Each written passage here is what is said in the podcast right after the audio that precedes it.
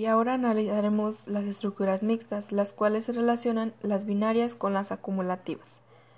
Analizaremos dos ejemplos. En el primero consideramos que la numeración es acompañada por un movimiento dual correspondiente a la estructura binaria. Y el ejemplo dice así.